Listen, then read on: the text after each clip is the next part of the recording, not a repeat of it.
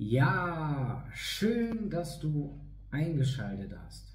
Herzlich willkommen zu meinem Online-Kurzvortrag Weltkrankheit Sarkopenie.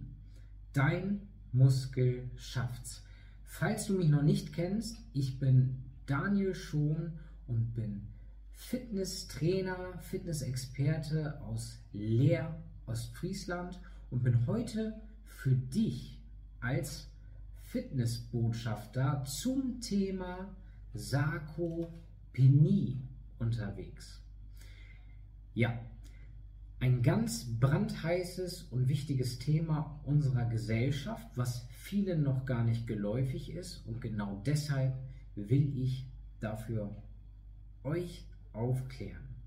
Meine Motivation ist es erstmal, dir zu einem gesünderen Leben, zu mehr Wohlbefinden, Leistungsfähigkeit und Lebensqualität zu verhelfen.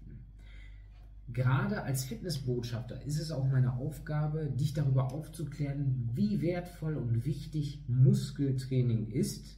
Ich leite unter anderem zum Beispiel ein Premium Fitnessstudio und dort hat sich in den letzten 13 Jahren immer wieder herauskristallisiert, es führt kein Weg dran vorbei. Warum? Das werde ich euch heute natürlich auch einmal in diesem Kurzvortrag erläutern. Ja, aber ich will euch wirklich heute bewusst über das Thema Sarkopenie aufklären. Sarkopenie ist eben ein ernstzunehmendes Problem und deshalb muss und sollte jeder darüber Bescheid wissen. Deswegen bitte ich dich, falls du Freunde und Bekannte in deinem Umkreis hast, die immer noch nicht trainieren oder Fitnesstraining betreiben, das ist ganz besonders schlimm. Tu ihnen etwas Gutes, teile gerne den Link zum Video einmal und verhilf auch du ihnen, wie ich dir, zu einem gesünderen und fitteren Leben. Denn Muskeltraining sollte ein unverzichtbarer Begleiter auf dem Weg des gesamten Lebens sein. Genau. Nun erstmal zum Thema. Was bedeutet Sarkopenie? Sarkopenie bezeichnet den Verlust von Muskelkraft, Muskelmasse und Muskelfunktion im Alter. Aber Sarkopenie kann bereits dem 25. Lebensjahr eintreten. Ab 25 verliert der Mensch ca. 1% seiner gesamten Muskulatur, wenn er nichts dagegen tut.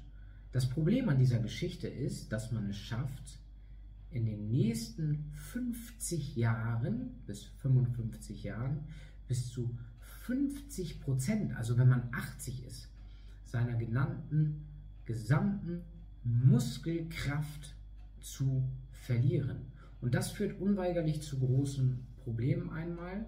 Das ist besonders wichtig deshalb auch zu wissen. Das heißt, es ist nicht nur ein Problem des Älterwerdens, sondern es ist auch ein Problem von jungen Menschen bereits.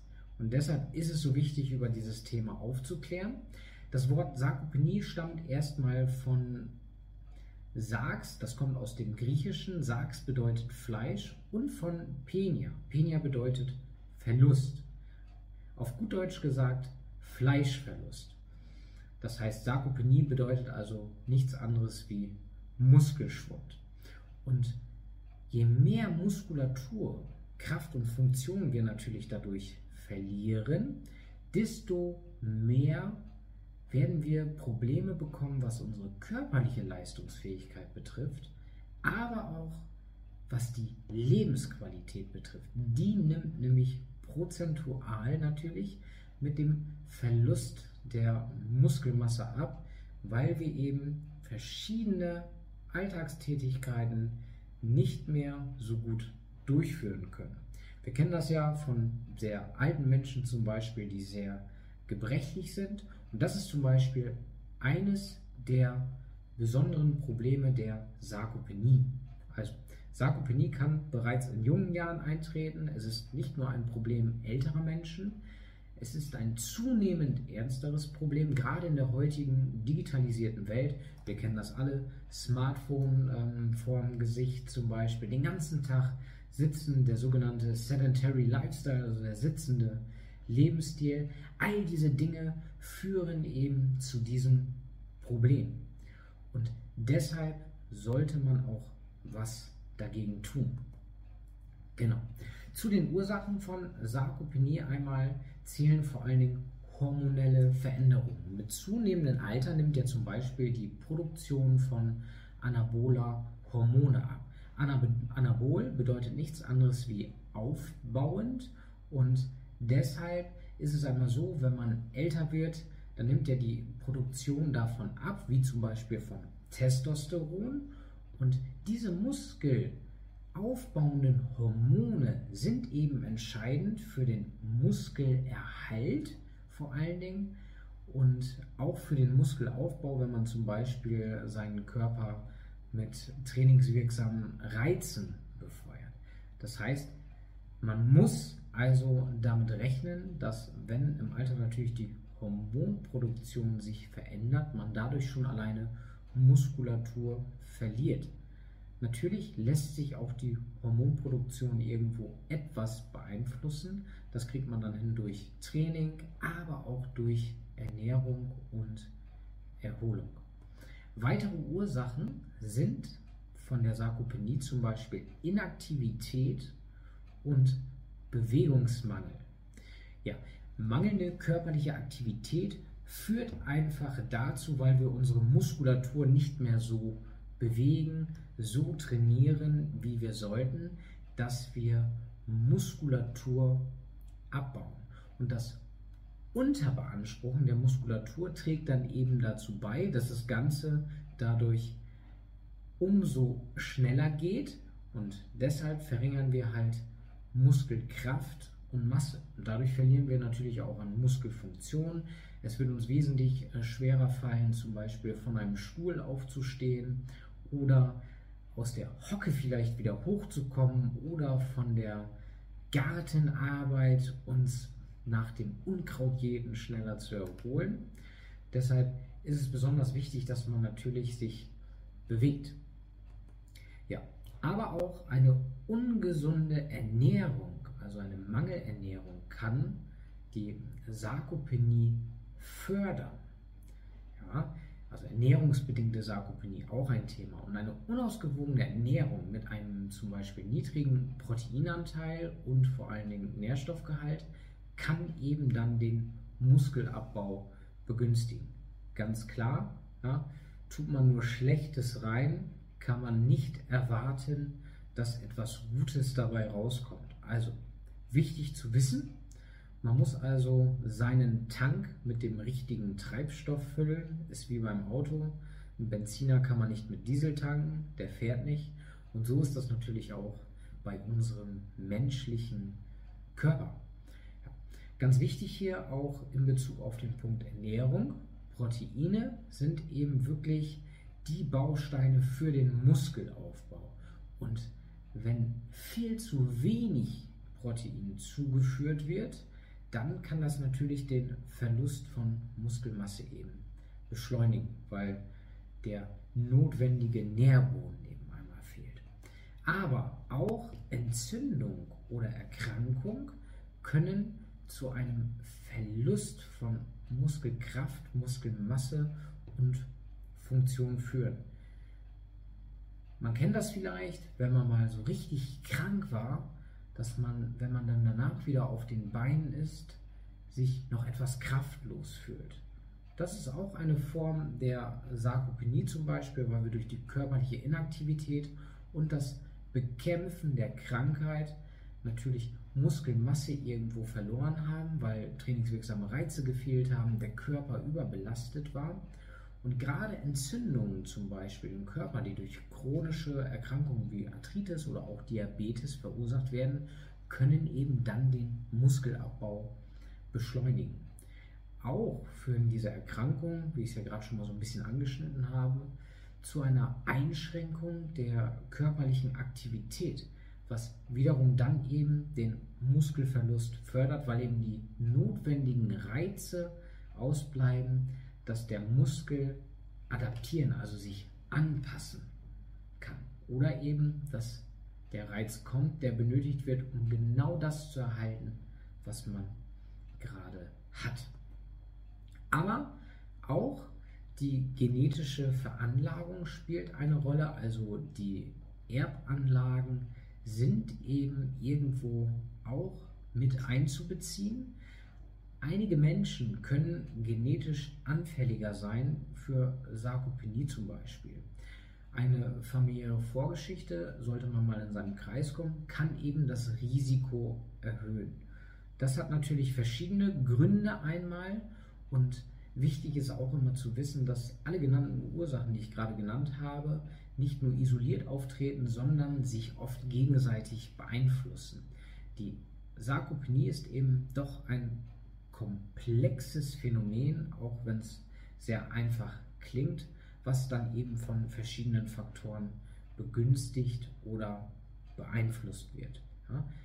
Wie gesagt, auch Erbgutinformationen können dazu beitragen einmal, aber dennoch ist es nicht wegzudiskutieren, dass man natürlich sich angemessen bewegen und angemessen trainieren muss, um wirklich sich die Fitness zu erhalten. Die Folgen von Sarkopenie sind nämlich gravierend und das ist besonders interessant.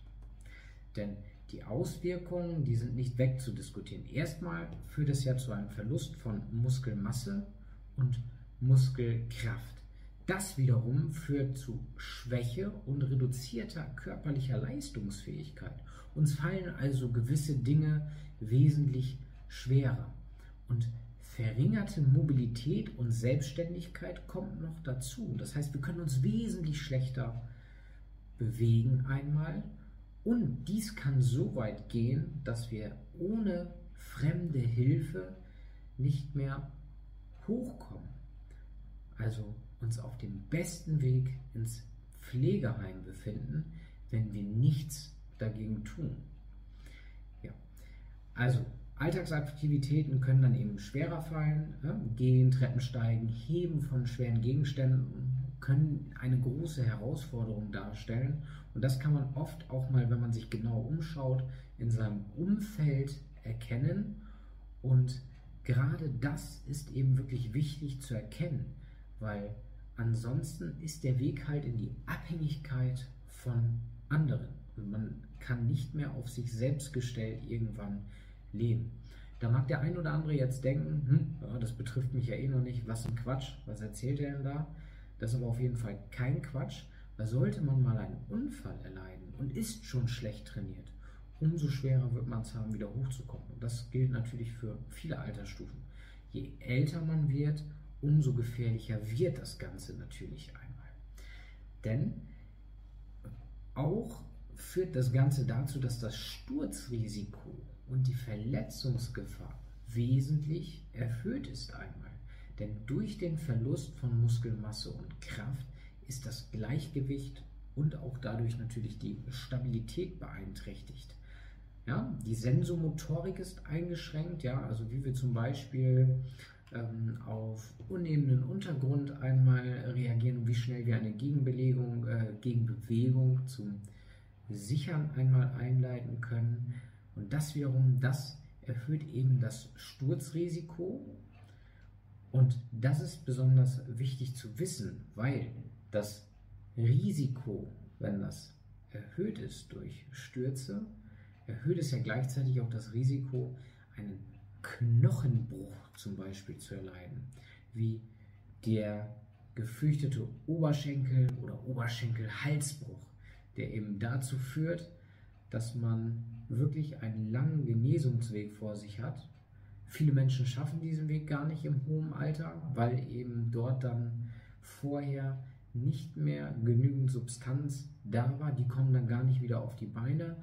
Und wenn dann eben auch zu wenig Muskelmasse vor oder Muskelkraft da war, dann ähm, ist man schon ziemlich groß am Grad der Pflege einmal. Und das führt natürlich zur schnellen Entkräftung, weil eben die notwendigen Reize ausbleiben und das irgendwann höchstwahrscheinlich unweigerlich schneller zum Tod, so hart es auch klingen mag. Ja, verminderte Lebensqualität und ähm, Abhängigkeit, wie gesagt, bin ich gerade schon mal so ein bisschen darauf eingegangen. Ja, aber ähm, wenn man diesen Muskelschwund hat, dann kann es natürlich sein, dass äh, verschiedene Hobbys nicht mehr durchgeführt werden können, im Alltag zum Beispiel, da diese Aktivitäten nicht mehr wie gewohnt ausgeübt werden können. Mal angenommen, man war mal sehr gut trainiert und war fit und konnte dann 100 Kilometer Rad fahren und dann hört man aus irgendeinem Grund auf, hat dann richtig Bock darauf und äh, schafft es nicht mehr, weil einfach die notwendige Muskelkraft fehlt. Das ist jetzt nur ein Beispiel. Ich könnte jetzt Tennis nennen, Basketball, Fußball, da gibt es ja viele verschiedene Beispiele. Aber wer viel Muskelmasse hat, der hat auch eine gewisse Schutzfunktion, was äh, Sportarten angeht. Zum Beispiel einmal mit mehr Muskelsubstanz ist natürlich alles andere an Gewebe besser geschützt. Ja, auch wie gesagt, die Abhängigkeit von anderen Personen für einfache Alltagsaufgaben kann eben dann das äh, Wohlbefinden beeinträchtigen. Sagen wir mal zum Beispiel Hausarbeit oder Gartenarbeit. Aber mir ist auch nochmal wichtig anzumerken, Sarkopenie ist auf jeden Fall nicht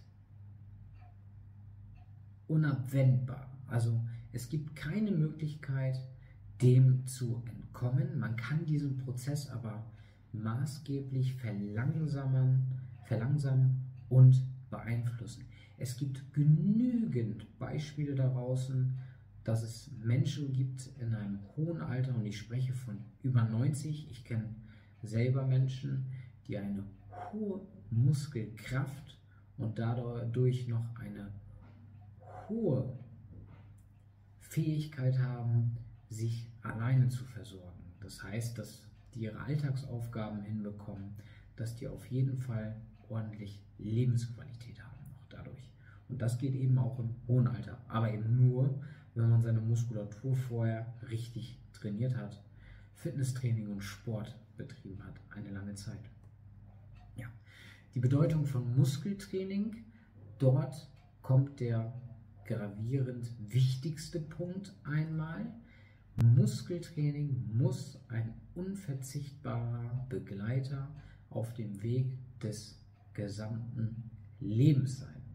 Wer seine Muskeln nicht trainiert, der wird sehr früh, sehr schnell unter den Problemen der Sarkopenie leiden und auch deren Folgeerscheinungen, der Erkrankungen, die dadurch entstehen können. Und das ist eine riesige Messlatte einmal, ja, vor allen Dingen in Kombination mit schlechter Ernährung vor allen Dingen. Und deshalb sollte man natürlich seine Muskeln auch dementsprechend trainieren, bevor es dann eben zu verschiedensten Erkrankungen des Körpers kommt. Da könnte man jetzt wirklich eine ganz große Messlatte einmal nennen. Wichtig ist zu wissen, Muskeltraining ist eben eine effektive Methode der Sarkopenie entgegenzuwirken. Durch gezieltes Muskeltraining können nämlich Muskelkraft und Muskelmasse aufgebaut werden und erhalten werden. Und Muskeltraining führt eben zu einer Zunahme dann von Muskelmasse, was den Muskelverlust bei Sarkopenie vor allen Dingen stark kompensiert. Und das geht auch im hohen Alter.